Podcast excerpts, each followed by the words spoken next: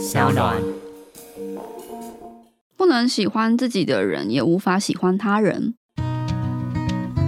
嗨，欢迎来到我的森林，我是很可爱又很可口的海苔熊。海苔熊心里话，在这里陪着你。各位听众朋友，大家好，欢迎回到海苔熊心里话，我是海苔熊。今天这个节目呢，真的是很特别哈。前阵子我们就在讲我有集讲红猪嘛，然后就请大家有什么意见可以留言，然后就收到一个留言，哦，他留言是写说，哎，我想听听看，呃，丽丽来分析呀，好，虽然海带熊也分析的蛮好的啦，但我想听丽丽分析，我想说可恶，主持人的位置不保，所以就今天请丽丽来跟我们分析这部动画，就是从不同角度再看红猪，你被听众点播感觉怎么样？谢谢大家的爱戴，沾光沾光，主持人很吃醋，对，为什么会这样呢？哎，你那个时候看到留言，你有什么感觉吗？天哪，我被点播了，我被点台了，开心哦！为什么搞得我好像我是妈妈桑一样？就是请多多关照。好，因为我们之前有讲过这个故事，然后我也在想说，哎，会不会由丽丽来讲这个故事，感觉会不一样？那为了避免大家往回去点之前那一集的红猪，虽然大家也可以去听听看我是怎么讲，说不定觉得我讲的比较好。对，我觉得你应该讲的蛮好的。那呃，我们让 Lily 来讲讲看这个故事，说不定听起来会有不一样的韵味。红猪这个故事呢，是日本的动画大师宫崎骏的一个作品。那故事的由来是一个魔法变成猪的一个飞行员，叫波鲁克罗素。那他的这个时间背景呢，是在两次大战之间的意大利。然后，意大利的亚得里亚海上面的飞行员的故事。波鲁克罗素是一只猪，但他是曾经是一个飞行员。那自从他变成了猪之后呢，他就是以追击空贼赚取奖金为生。那在这故事的一开始呢，波鲁克就因为卷入了空贼集团之间的一些纠结跟一些利益，所以导致他驾驶的红色飞机被空贼们。追杀，所以导致他的飞机就是毁坏了。那波鲁克罗素就带着他的这个快要烂掉的飞机去米兰进行了维修。那在这个维修厂呢，这个维修厂是一个老爹经营的。那因为老爹呢，他们的儿子们都出去工作了，因为大战期间嘛，就是。名声萧条，儿子们都出去工作了，所以接手要来修理红珠的这个飞行艇的是这个老板的孙女，叫做菲儿。菲儿是从美国回来的一个非常年轻的飞机艇的，就是技师，那同时也是飞机的设计者。菲儿为了要帮红珠修飞机，就产生一连串的故事。那在这个故事中呢，除了有漂亮的亚得里亚海以及上面的这些空贼们，然后还有一些空军的角色，以及波鲁克罗素生中另外一个很重要的朋友，就是在海上经营饭店的老板娘吉娜吉娜的这个角色。那我们今天也会稍微讨论一下，就是吉娜菲尔跟波鲁克之间的三角关系。哦，我记得这个动画的 ending 就是 ending 在波鲁克跟卡蒂 斯。我们刚刚没有讲到卡蒂斯。哦，对，就是他们后来就是有一个决斗，是波鲁克跟卡蒂斯两个人在空中打算要用战斗机决斗，嗯，然后看最后分的高下，赢了的人可以怎么样啊？好像还是要补充一下故事哦。反正呢，就是空贼集团跟波鲁克基本上就是一个对立的状态，因为波鲁克常常要去追他们嘛。然后空贼集团觉得面子不保，他们就是你知道男人们嘛，在空中决斗。但是因为空贼集团非常的穷，然后大家就是又老又穷，他们就从美国请来了另外一个飞行艇的好手，叫做卡蒂什。那就是卡蒂斯就代表空贼集团，然后要跟这个波鲁克就是一决死战。那中间，因为这也是一个喜剧啦，所以他们两边提出的这一个决斗的条件，就是卡蒂是提出了，如果我赢了这场比赛，我就可以娶这个飞行艇的设计师菲尔回家。然后呢，如果是红猪赢了，他就是可以不让菲尔被娶回家，然后还可以同时赢得大家的奖金，这样子。哦，但我那时候就觉得说，菲尔，你这个脑袋烧坏了吗？你怎么会去当人家的货币嘞？对啊，他就是赌上了嘛，赌了波鲁克一定会救他。对，但我后来想想，这也某种程度上蛮浪漫的，就是说我相信我的男人一定会赢。我觉得菲尔应该也是一时脑充血，我因为因为他们他们在就是。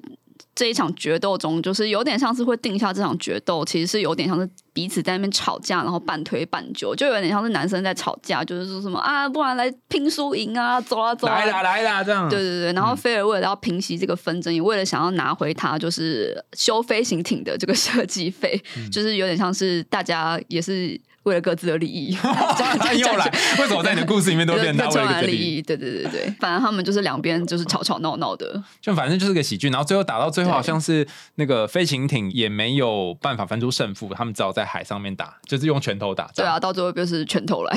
对对对，ending 大家可以去看一下那个结果是什么，还有波鲁克最后选择谁。嗯，那因为我那时候在分析这部片的时候，比较多是在聚焦在他们的心境。可是我蛮意外的是，你看这个。这个动画的角度跟我好不一样，你是看到比较多自我怀疑。我很喜欢《红猪》这部动画，它大概是我从小就是真的是三不五时就会拿出来看，从录影带的时代到串流的时代，嗯，它就是我随时随地想不到看什么都会重温一次的动画。嗯，导致于有一天我真的发现我老了的时候，就是我看《红猪》看到哭出来。啊，它不是个喜剧吗？对我那一天就是我第一次看到红猪看到哭出来的时候，我真的觉得天哪，我真的老了。为什么？因为我以前不知道看什么时候就会看红猪嘛，就是你看《风之谷》就是有点有点沉重，嗯，然后《天空之城》也是有一点点就是父母双亡啊，就是孤儿的故事，然后就看很多吉普力的动画都会有一点点微微的惆怅，就是红猪是我少数觉得它基调很欢乐的故事，真的耶。对，而且哦，因为红猪这一部。故事的制作啊，它其实一开始的基调就是要定位成就是给中年人看的。他们原本的这个故事的企划是说，它的目标群是要放在就是日本的，应该是国内航空这种一两个小时的飞行的时间。然后它的目的是要让那一些上班很累的中年大叔，可以在这一趟飞行很无聊的旅程中，可以得到一些快乐。所以它不能是沉重的，它必须要是欢乐的。它也需要一些漂亮的女生来做点缀，但是它不可以是。很过于情欲肉欲的这件事情，它就是要让大家可以在那一两个小时的航程中放松，所以我觉得宫崎骏完全有达到这个目标。所以基本上红猪的故事其实是一个欢乐的基调。所以当我看到哭出来的时候，我真的觉得天哪，我发生什么事情了？会不会是你也开始想到自己已经进入中年？我我觉得我哭的点倒不是这个，我觉得是当红猪在告诉菲尔说他曾经。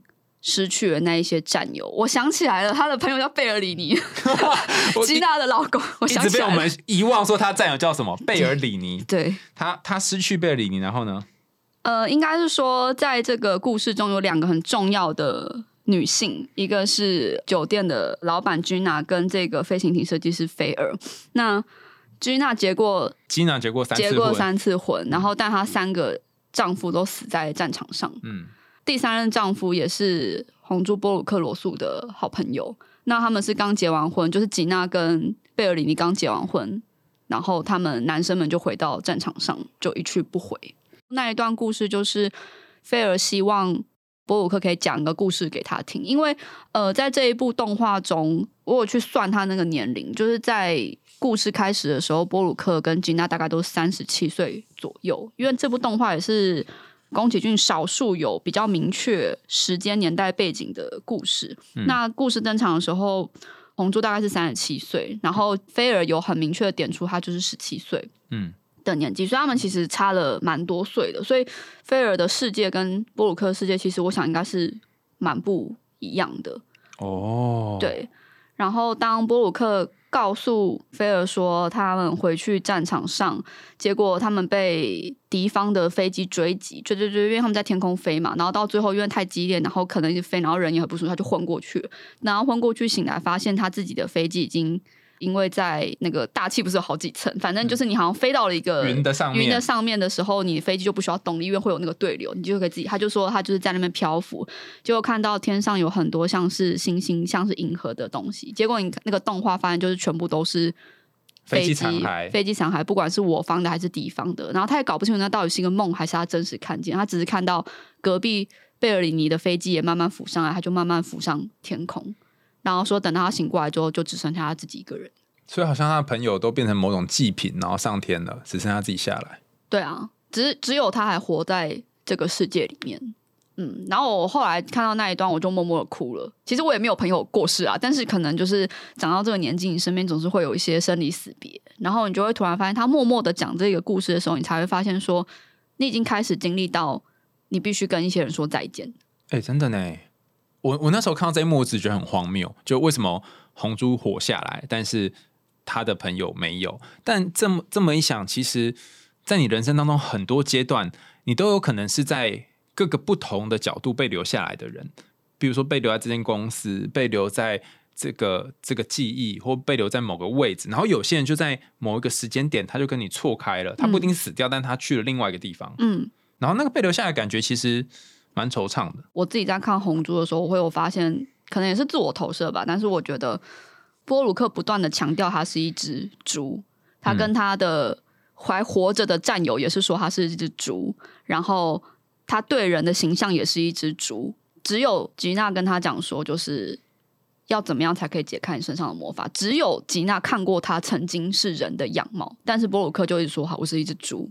啊，好哀伤哦！他为什么要活在这个猪的皮里面？对啊，所以我我我自己就会觉得说，这是一个自我的怀疑，因为我会觉得，像点播我想要讲 这个故事的，就是那个听众朋友们，就是他会想要知道菲尔跟吉娜跟布鲁克之间的关系。但是我自己的解读是，其实我觉得，与其说是他们彼此喜欢，或是谁喜欢谁，我觉得波鲁克整个人他最重要的状况是，他的议题是他对自己的认同，他自我价值的怀疑。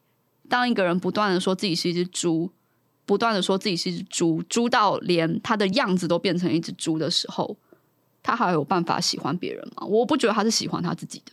哦，好像是呃自尊或是自信低到一个程度，然后低到说我不值得当一个人，我不值得跟这些人平起平坐，嗯我好像不配拥有这些东西，所以我把自己弄成一头猪嗯，的样子。其实红猪在他是人的时候，他就是亚德里亚海的英雄啊！我就是很喜欢这部动画中，他是有一些 title，他就是讲说波鲁克曾经是亚德里亚海的英雄，菲尔听着他的故事长大，差了二十岁嘛，嗯菲尔听着他的故事长大，那些空贼也知道这一只猪曾经是大战中的英雄，而战后波鲁克。他的朋友们去了空军，继续去为这个国家效力。他也是告诉波鲁克说：“你不要再当猪了，你回来空军吧。”嗯就是不要再想过去的那一些东西了。我们现在往前走，我们现在只能为了这个国家，为了这些有钱人而飞。你曾经向往的那个时代已经结束了。嗯，就是这个人曾经这么的辉煌，这么的意气风发，但是当他到了中年的时候，他不止被国家认为他是一只猪，因为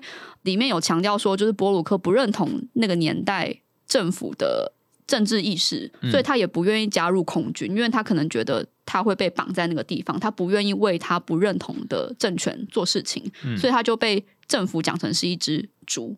然后在看电影的时候，有一幕就是博鲁克他去银行，他好像去缴那个飞机的贷款，所以他去银行。然后那个时候街上在一些好像是有人在游行啊，有军队那个坦克车，然后大家在游行。里面有很多个角色，不管是街上的军人、旁边的警察，还是在银行里面的行员跟保全，嗯他们看到波鲁克，你会发现他们其实都是用一种很警戒的心态在看他。啊、为什么很警戒？所以我就觉得说，这个政权这一个社会把波鲁克这一个人营造成你是异类，你是一只猪，所以大家都不认同这样子的人。你怎么不好好的跟着社会前进？过往的过往就已经是过去的荣光，你为什么要一直活在社会？你为什么不往前？你为什么要当一只猪？你就是一只怠惰的猪啊！就是社会这样子不断的指责波鲁克他是一只猪，他自己也觉得他自己是一只猪，因为他也开始在自我怀疑说，我如果我不为这个政权，那我到底是为了什么？所以后来他才会到小岛，然后躲在那里面过他日子。对我觉得他就是，我觉得他是在怀疑他自己到底是要用什么样子的身份活着。如果他是亚德里亚海的英雄，他曾经是战争的英雄，可是当这一个世界改变了，没有他的容身之处，或是他曾经引以为为中心思想的这一个信条，这个社会整个改变的时候，那他要怎么样去生存，怎么样去适应？那如果当这个世界变成不是自己心中的样子的时候，他又该用什么样的角色活下去？所以我觉得他躲在了小岛，然后偶尔出去做着为了生活而做的这个工作，就有点像是我不知道这些发生什么事情，我也没办法适应，那我只好躲回我自己的心里面，然后偶尔为了生活就去做一些我可能也不想干的事情，我也不想追空贼，但是因为追空贼有赏金，然后大家也看不起我，没关系，反正为了生活，飞行艇还是要有嘛，我还是要吃嘛，为了生活，就算我是一只猪，那就这样子吧。就是勉强过着嗯还堪过的生活。嗯嗯欸你刚刚讲这个，我想到两件事。第一件事情是，随着时代演进，有一些人被淘汰，有一些人可能在他那个时代是很辉煌，就像就像呃波鲁克一样，然后可能是某些政治人物或某些明星，但是现在这个时代可能已经不在他们的时代，他们可能就会躲在自己的一个小偏远的地方，然后过着好像有点半自暴自弃的生活。比方说，我之前有呃读过一些书，上面有谈到几个街友，就是在呃路边。路边可能晚上睡在路旁边的这些呃游民们，他们可能曾经有些是很成功的企业家，然后因为生意失败之后，你也没有想花人生有这么多辉煌的时候，但是现在就最后变成这个样子，那也活在这个标签里面，他也觉得我这辈子就如此了。然后另外一种，你刚刚讲到那个在波鲁克不能在银行或在街上游行的时候，看到那些其他人的眼光，我觉得好像另外一个领域的就是，呃，我也常常遇到有一些朋友，他们是。就是活在自己的忧郁症或是过动的标签里面，也不是自己自愿，但是可能别人帮你贴了这个标签，然后你又觉得啊，我就这样了。你要跳跳脱出来，好像又不是那么的容易的时候，就有点像是你戴了一个猪头的面具，然后你就是说甘愿嘛，也很奇怪；不甘愿嘛，也很怪。但是就活在这个猪头里面，嗯，那别人这样看你，你也这样看自己，所以你就永远只能当一只猪头。我觉得那个标签有点像是。你看，所有剧中的人都是不断的叫他红猪、红猪、红猪，不管是曼马尤特队这一些空贼们，或者是政府，他战友都是叫他，就是不断的强调他是一只猪。我觉得，如果一个人在世界上被大家叫酒是猪，大概自己也会觉得自己是猪吧。对耶。只有吉娜看到他是一个人，那又怎么样？只有一个人知道说你是人。如果你自己都觉得自己是一只猪了，这个魔咒大概没办法解开。嗯，吉娜对于波鲁克的那个关怀是跟别人不一样。我觉得他们。就是青梅竹马，嗯，我觉得吉娜是看着波鲁克曾经的风发意气，然后到现在变成一个中年的猪。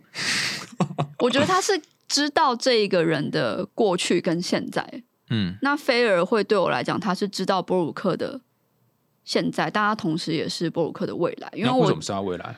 因为我觉得菲尔的出现是波鲁克生命中另外一个重新检视的开始。因为你看哦，这一些空贼们跟吉娜跟博鲁克基本上都是差不多年龄的人。嗯，那像是宝可洛的那个修飞行艇的那个厂，都是一些爷爷奶奶们嘛。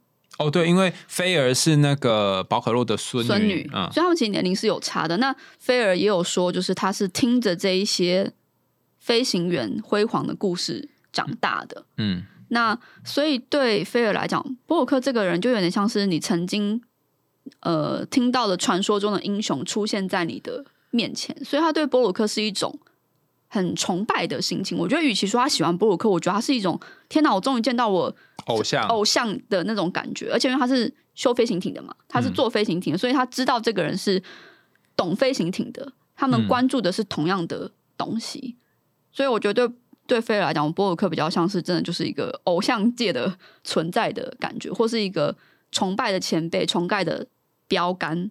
而且反过来讲，红珠树是因为看到了看到了菲尔，所以好像有一个地方被年轻活化了。对，因为他们一开始在宝可罗要修飞机的时候啊，那个时候布鲁克发现是菲尔要来帮他修飞行艇的时候，他就有拒绝嘛，他就要把钱拿完。对对对对，然后菲尔就跑过来问他说：“你不让我修飞机的理由是什么？因为我年轻吗？还是因为我是女生？”那布鲁克就说：“两者都是，小姐。”就是。在那个年代下也无可厚非啦。那的确，在现在这个年代，尤其是在台湾，可能机械工程也比较不是，或者是一些就是理工科也的确不是女生就是比较少，不知道为什么，但是可能是社会原因、社会价值期待，女生就是比较少。所以波克也很直接的告诉他的原因。但是菲尔就说：“那你开飞机的时候你是几岁？”波鲁克就说：“十七岁。”他说：“太好了，我也是十七岁。”所以我觉得他让波鲁克重新想起自己曾经也是这么的有才能，这么的意气风发。在他十七岁的时候，我想十七岁的时候，波鲁克就如果要去开飞机，大家一定就算吐槽他，他也不会管人家吧？开了就跑了。如果他有办法开的话，一定是开了就跑了嘛。他也是没在怕的嘛。所以我觉得菲尔闯进他的生命中，很像是从年轻，然后经过大战，然后到中年开始怀疑自己，或者是这个世界让他产生了困惑。但是菲尔重新这一个新的生命，这个新的年轻力量，重新让他想起自己十七岁的时候到底是什么样子。那有时候我们越长越大，反而会失去年轻的时候的那种勇敢。嗯，然后你需要一些比你年轻的人来提醒你说：“哦，你的勇敢还在这里哦。”所以当菲尔问他说：“就是哎，那你开飞机的时候十七岁，太好了，我也是十七岁，我相信我一定也可以做的很好。”那这个时候，菲尔的爷爷那个宝可乐老板就说了嘛，说我自己也是十二岁的时候开始拆引擎、修引擎啊。嗯所以我觉得他们开始讨论到了曾经自己是什么样子的年龄，产生出什么样子的能力，然后这就让我想到一件事情，是我觉得当我们越活越大的时候，我们有时候会忘记自己在什么年龄会有什么的样子。我觉得以我们这个年纪，我们有时候看国高中，可能就是啊，你们这群屁孩。但当年自己也是很屁嘛。对，就是那当当屁孩的时候，你不会觉得自己屁孩。对，当屁孩有屁孩的好处，当大人有当大人的好处。可是我觉得我们常常长到后来就会忘记屁孩的原因。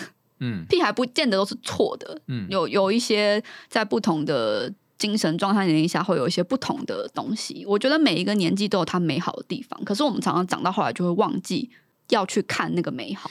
那个 Eric Erikson 就是讲说，不同的生涯阶段有他的任务嘛。虽然后来有很多人反驳他，但是至少在青少年这段时期，那个叛逆或者是跟别人做不同的决定，去尝试新的东西是很重要，因为它呃意味着你的人生有不同的拓展，你不会只就是屈服在你的家人底下，你会有自己的生命的旅程。那如果你一天到晚都在爸妈的羽翼底下，那你就会变成可能长大变成爸宝或妈宝。对，所以其实那个青少年的探索跟跟尝试新东西是重要的。但反过来讲，我想我如果是波鲁克，我才不敢把飞机给你修嘞。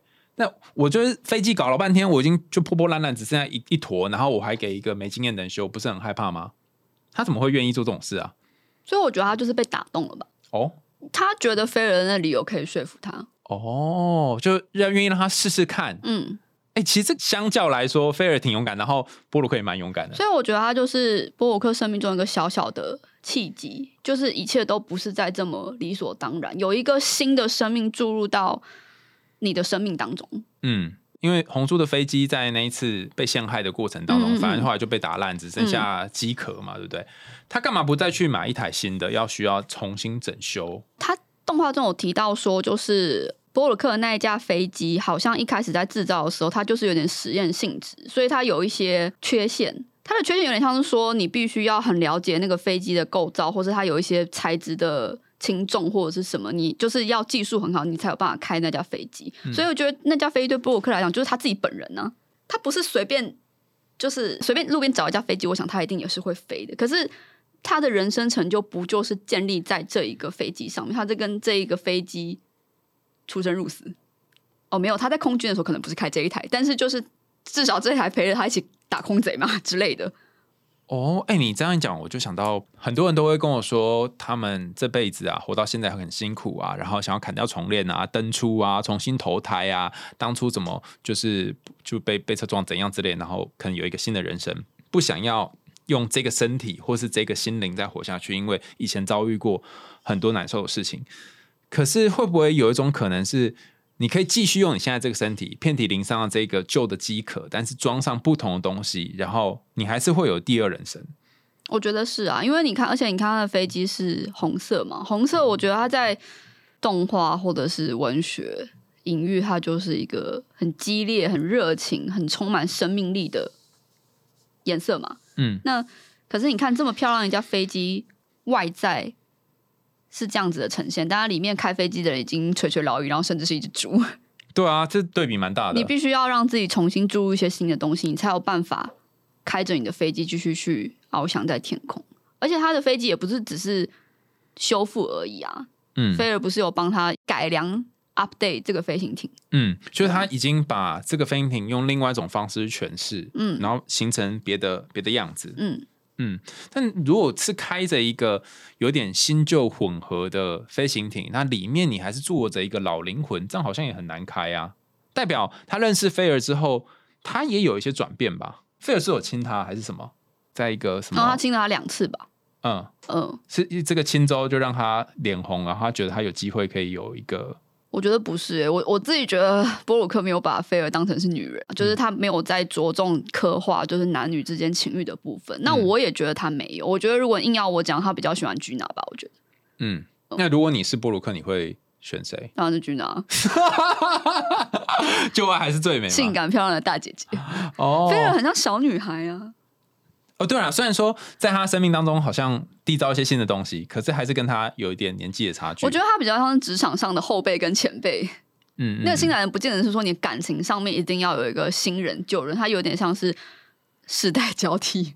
嗯，像我们现在出来工作，不是有有一些新人就是刚毕业，我们已经到这个年纪了，对 就是我们也是会有点紧张，想说呃怎么办？他们好像都活在三 C 的世界中，那个技能对，就是好像哦，怎么大家都会一些新的东西，然后我们就开始已经有很多东西都不会了。我记得我之前在跟丽蕊搞的时候，他就说，呃，红珠现在三十七岁嘛，就跟我年纪也很接近了。然后我就想说，哈、这是在讲我嘛，哈、那自我投射。内心有很多的投射，比方说，第一个是我觉得好像之前的成就累积的还不够多，财富累积也不够多，然后很怕自己没有办法养活自己，你就是每天得要跟空贼打仗，然后你才能够有收入，然后再又会想到说有新的人不断出现，好像自己会被超越，会被会被后面的人盖过去，后浪追前浪，然后再来就像你刚刚讲科技断层，就是有些新的东西他们越用越顺手，然后很快就会拍影片，那我就觉得我好像没有办法，甚至我记得我在二十岁左右的时候。我的老师跟我说，当你的人生可以用十年前、十年前来计算的时候，代表是你已经到了一个岁数了。然后我那时候就觉得离我好远，因为我从来不会说我十年前怎样，但是现在就然会想说，哦，我经常去讲讲我十年前的事，就觉得啊，糟糕了。你你二十岁的时候是电脑是什么状态？三点五磁片吗？我二十岁的时候电脑就光碟，那时候还是光碟跟随身碟流行。对，但现在大家已经不太用随身碟跟光碟了，就是这种云端传来传去。现在还用光碟吗？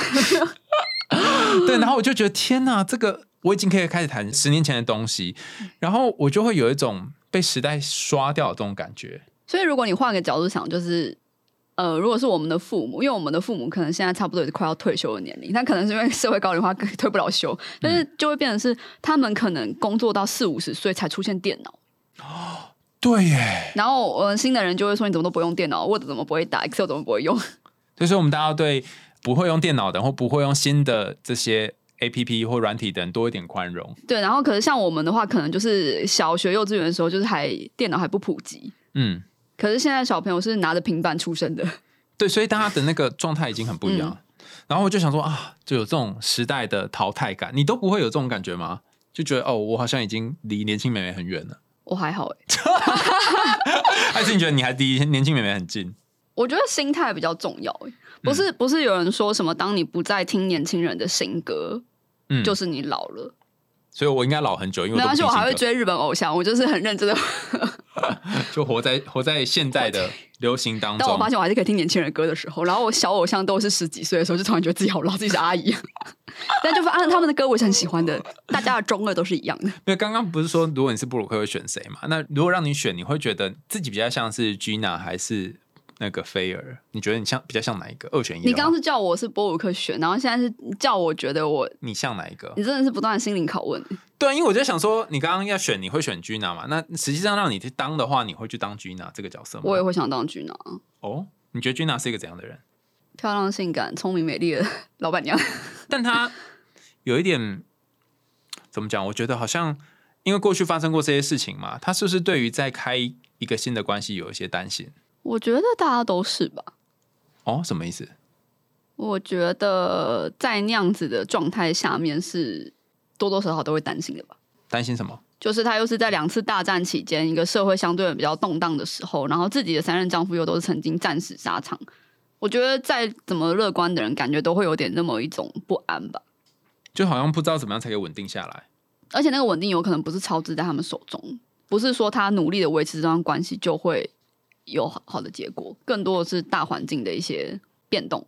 嗯其实现在这个环境也是一样啊，就看起来我们是某种程度上相对于那个时候比较和平，可是呃，除了世界还是有些动荡之外，因为资讯流通很快嘛，你可能前一秒还是呃很红的一个人，然后后来下一秒就被网络踏伐到底，或者是你可能前一秒还默默无闻，下一秒突然爆红，就是这也是一个动荡的时代啊。嗯那我们在这时代也会经常有这种不安啊，嗯你就很难去做出某些承诺跟抉择。嗯，这就是为什么现在很多关系都会变成，我不一定要很快的给你一个确切的答案，然后会经常在彼此等待。我不知道哎、我从小到大都没有想过要当菲儿，哦，倒也不是说菲儿不好。因为如果你问纳乌西卡跟菲尔差不多也是那个年纪嘛，哦对啊，但是那小也是十七岁，看起来算不像。但是怎么讲呢？就是可能因为在《红猪》这部电影里面，就是菲尔跟吉娜就是真的是一个相对人比较对比的角色。虽然在宫崎骏其他像魔法公主或者是风之谷，的确有会有这种比较相对应的女性角色的对照，但是我觉得他们的女性的特质比较没有这么强烈。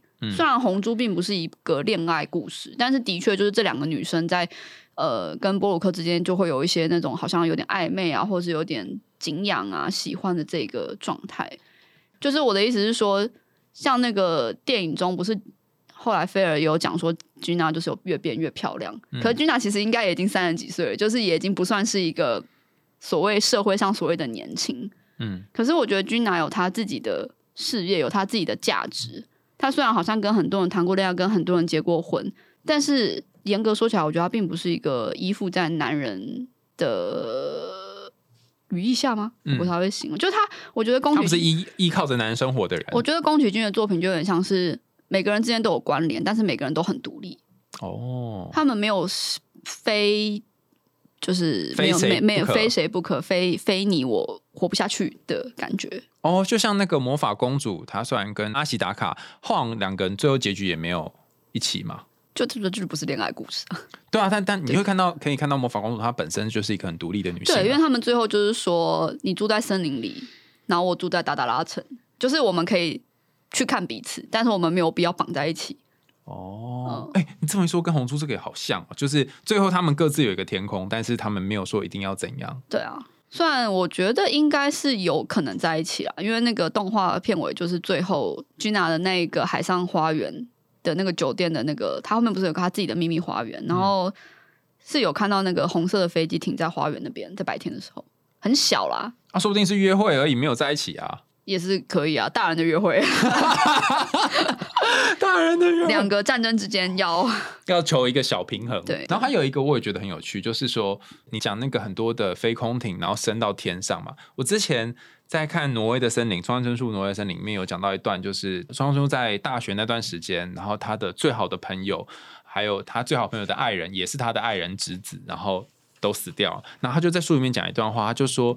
那些死去的人，他们永远都会停在十七岁，但是就是留下来的人就会慢慢变老。然后我就觉得好像好惆怅哦，就是你你很在意的那些人，好像在那个特定年纪，然后就没有了，他们年龄就被冻结了。可是你你会你会带着这个回忆，甚至这个创伤，就这样要一直过一辈子。诶，谁想要当那个被留下来的人？我觉得被所谓的被留下来，它是好事也是坏事，因为我觉得走了的人没有办法。体会成长的感觉，但但是成长就是会有一些付出。成长不是只有正常，呃，我相信有些人是天选之人，一辈子都很幸福快乐啦。但是大部分的人在成长过程中总是会经历一些开心不开心的事情。嗯，但我觉得生命就是这样，就留下来你才有机会成长。我在想，会不会红猪他一直就是让自己呈现一个猪的样子，是他？有一点还没有放下他占有过世这件事嘛，所以他必须让自己呈现猪的样子，然后才可以不用面对说，我朋友真的走了，然后我爱上我朋友的爱人，种种这些东西。因为我如果是猪，他就不会爱我。我觉得都有吧。我觉得那个猪就是有点像是他对自我价值的怀疑。嗯，他不知道，我就是没办法以人类的角度活着嘛。他只是在剧中讲到说，就是有些人叫他去买个爱国彩券啊，或者是回到军中啊，他都说那是你们人类的事情，与我无关。因为如果我是一只猪的话，那那一些所谓的社会、所谓的文化、所谓的法律都用不在我身上了，这些人情世故也不干我的事情了。我觉得他比较像是把自己关起来，那个关起来不见得是说哦，因为我爱上了朋友的妻子，或者是说我朋友，我觉得他应该是一连串。的这一些生命的经历，让他在这一个时候，他突然不知道该用什么角色活下去。哦，对耶，你可能不晓得现在用什么方式来面对人生，所以你也在某种混乱当中。嗯，然后好像暂时只能戴这个猪头面具。嗯。哦，而且你刚刚讲这，我就觉得它有一点像是自我区隔的感觉。嗯，我把我自己封起来，对，然后跟其他人隔开来。那因为我是猪，你们是人类，就是这个分开会至少不会让我的情感被你们所牵动。嗯，那大家可能因为吉娜很漂亮嘛，然后在那个酒酒吧里面，很多人都喜欢她，然后跟她这边拉塞，但她自己知道说，我不会跟你们一样，然后我也不会被这些东西给牵动，好像我的情绪就被 frozen 起来了，冰封起来了。这样好像就不会再悲伤了。对啊，而且你看哦，就是当卡蒂斯去追一开始的时候，在动画中有两次的决斗嘛，算是两次的决斗啊。第一次卡蒂斯就追着布鲁克跑嘛，布鲁克没有想要跟他决斗，卡蒂斯追着他跑，结果他的飞机就就是被子弹打到，然后反正就是飞机就坏了嘛。嗯，那然后那个时候卡蒂斯就觉得说他打赢了这场战争，他要回去跟大家炫耀，就拿了一块那个红珠飞行艇红色的那个一小块木板就带去了。然后红珠就为了想要躲避这一个冲突，所以他就躲起来，他就带着他的飞机残骸要去米兰修飞机。但他在他现踪之前。就是盛嚣尘上的传闻，就说红猪已经挂啦，什么变成烤乳猪啊，什么之类的。然后君娜也很担心他嘛，但后来红猪就是有打电话给他，然后就是有跟他说，就是他要去修飞行艇。君娜就很担心他嘛，就是君娜一直把他当成人在看他，但波洛克不断的强调，我就是一只猪。哦，嗯所以当有一个人他已经把你当人看的时候，你可能还不会这么快的认同自己对啊，是一个人，嗯你可能还活在那个我是一个猪的情况下。然后后来就惹怒君娜，因为君娜好像就跟他说，你再这样下去，你就会真的变成一只烤乳猪。然后，但是波鲁克也就跟他讲说，反正不会飞的猪就也只是一只猪。所以我觉得他对于自己的价值其实是很很贬低的。我觉得他其实除了飞行之外，他什么都没有。可是他也只剩下飞行，而且他对自我的认同是，就算会飞，我也只是一只猪。那如果我不会飞，我就真的只是一只猪了。哦，所以我觉得他对于自我的怀疑其实非常严重。虽然看起来像风流倜傥、很潇洒、啊，去基娜的酒吧里面喝酒，还会有那种客人就是说你讲故事给我听嘛，就是什么，还会还跟他调情，说什么下次再告诉你什么之类。但是他自己一个人的时候，我觉得他他就是不断的产生自我怀疑啊，而且我觉得他是不是有一点点战战争后的后遗症是什么的？因为他，创伤后的那个，对啊，因为他就是会觉得说，那个时候当他的朋友死掉的时候，他还是对着天空大吼说，就是吉娜的第三任老公，他就是对着他讲说。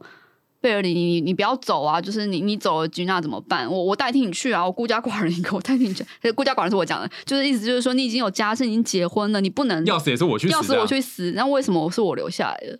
对，那个感觉应该蛮难受的。所以我觉得他就有点像是，如果你是被留下来的那个人，的确你就是会经历过这些东西。那你要怎么样跨过这些东西，你才可以不是一只猪，你才有办法变回人，继续活下去。我们之前有讲过那个青蛙王子的故事嘛？呃，青蛙被公主亲了之后变成王子。嗯，那在这个故事里面，就是红猪是被菲尔金有变回人吗？我觉得后面有，因为卡好像有变一小一小下，因为卡蒂斯就很惊讶，说你的脸发生什么事情，让我看一下。嗯，然后没有拍到他真的对，面他就叫他滚回去。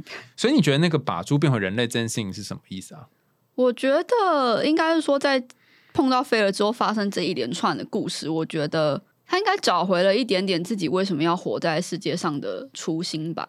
虽然那个初心可能不是这么的明确，我觉得他并不是因为说哦，因为菲尔亲了他，就让他好开心变回来。我觉得有点像是菲尔一次又一次的说出了他对飞行员的尊敬，而且其实菲尔不是只对布鲁克尊敬，他连对那些空贼，他也是都会跟他讲说：“我是听着飞行员的故事们长大的。”但是你们到了中年怎么变成这个样子？我觉得那是一个对中年人很无情的指责。诶，你们这些空姐曾经也是亚得里亚海上面的英雄们，嗯，你们曾经这么意气风发，这么的才华洋溢，在空中飞行，为了自己的国家，为了自己的理想战斗。结果等到世代改变了之后，你们活不下去，就变成一群又脏又臭又不洗澡的 空贼男人们。你们忘了曾经你们飞行员之间最重要的事情，就是说什么呃，金钱不重要，女人也不重要，重要的是名声。但名声可以吃吗？对一个快要饿死的中年人，名声可以吃吗？所以我觉得，当菲尔闯入了这些空姐们的世界，讲出了他曾经以为的这么辉煌、这么传奇的故事的时候，那个空姐首领曼马尤特队的老板不是就是我觉得我好丢脸，他就要被年轻人骂了，你知道吗？但是其实他旁边的那些空姐们也也觉得自己就是好像被也不是被羞辱，就是有点像是菲尔讲出了他们不想面对的这一些中年危机 之类的。然后也有人说，哦我有个老大，我有个提议，可以不要让场面这么难看。但老大只说我觉得好丢脸，就是我觉得他在这个故事中，菲尔就是一个年轻的一代，嗯他很直接，你可以说他很白目，或者你就是说他很直接、很单纯、很坦率的，直接点出了这些中年人的问题。我觉得到了一个岁数之后，你再去看你过去的这些成就，你会有一些复杂的感觉。你会觉得说，哈，那些都已经过去了，或这个时代还需要我吗？甚至会觉得，好丢脸哦，就是我我好像已经没有办法再重现那时候的美丽风华了。然后你就会想要躲回你的小岛，躲回你的飞行艇里面，你就不会想要出来面对这一切。那甚至是就像你说，你只能糊口就已经不错了。但有一个人跟你说：“哎，你要不要再试试看啊？啊，你要不要再尝试看看？”那时候你会觉得我还可以吗的感觉？那但是也因为你跟新的人，尤其是年轻的人相处，你就会有一些新的东西启发，然后想说：“哎，我再试试看，我可不可以这样子？”可是我觉得那前提是你要真的听进年轻人的话。我觉得如果波鲁克没有真正的尊重菲尔，没有真的接受菲尔的这些话的话，他也不会变成人。所以那个吻，他不是亲吻本身而已，他可能是吻到他心里面有一个什么东西进入波鲁克心中，让他觉得说：“哎，我其实还可以年轻，用某一种方式来活我自己的年轻。”嗯，然后这个年轻他就愿意去尝试一些不同东西。嗯嗯。或者是说，因为最后他不是跟卡蒂斯两个在水中就是互殴，就变成 拳击大赛。后来 Gina 不是赶来嘛，然后那个时候两个人都倒在水底，就等谁先站起来嘛。Gina 就讲了一句我觉得很耐人寻味的话，他就是说：“布鲁克，你到底什么时候要起来？你要再装死吗？你要再逃避吗？就是你再不起来的话，你要耽误另外一个女孩的一生。”我想说这句话到底什么意思？为什么要讲这种暧昧不明的话？另外一个到底是谁呢？对对对，然后那时候布鲁克就站起来嘛。我后来就会觉得说。也许这件事情提醒了他，就是就算我自己是一只猪，但是生命中还是有人视我为珍宝，还是有人愿意相信我。不一定要是拯救啦，就是还是有人愿意相信我的能力。你有能力可以去保护别人，或是有能力可以做一些什么的事情，那我就要尽全力的去做。其实这一集讲到红猪，他把自己看成一只猪，然后自我怀疑的过程，我也在想，很多可能你不论是身体或者是心灵上面有一些困境的伙伴，你会活在一个。不论是世俗给你的标签，或是诊断给你的标签，或者你自己给自己的标签当中，那你可以在这标签当中继续生活。但是如果有一个 Gina 跑来跟你说：“哎，你要再装死多久呢？你还要在这标签里面待多久呢？你愿不愿意从水里面醒来，然后就说：‘哦哟，我要过一个不一样的生活了，我不要再当猪了。’你愿不愿意尝试这样子的一个新的东西？那如果愿意尝试的话，你就会有一个新的天空，然后而不是只困在自己的水里面。”好，今天非常感谢丽丽来到我们节目，然后跟我们分享了红猪这集故事的看法。那如果你想听我的版本看法，你可以去听前面那一集。那如果你觉得这一集你听听还有什么想知道的，也可以在下面留言告诉我们你听完这一集的感觉。那又到了节目的尾声啦，感谢大家的收听，也欢迎大家在 Apple Podcast 或其他留言管道告诉我们听完故事的想法，也欢迎大家透过 Sound 这个平台赞助阿雄我们家猫咪布瓦的罐头哦。想听更多有趣的童话故事跟心理学知识吗？我们还用心理理。话，下次见啦，拜拜，拜拜。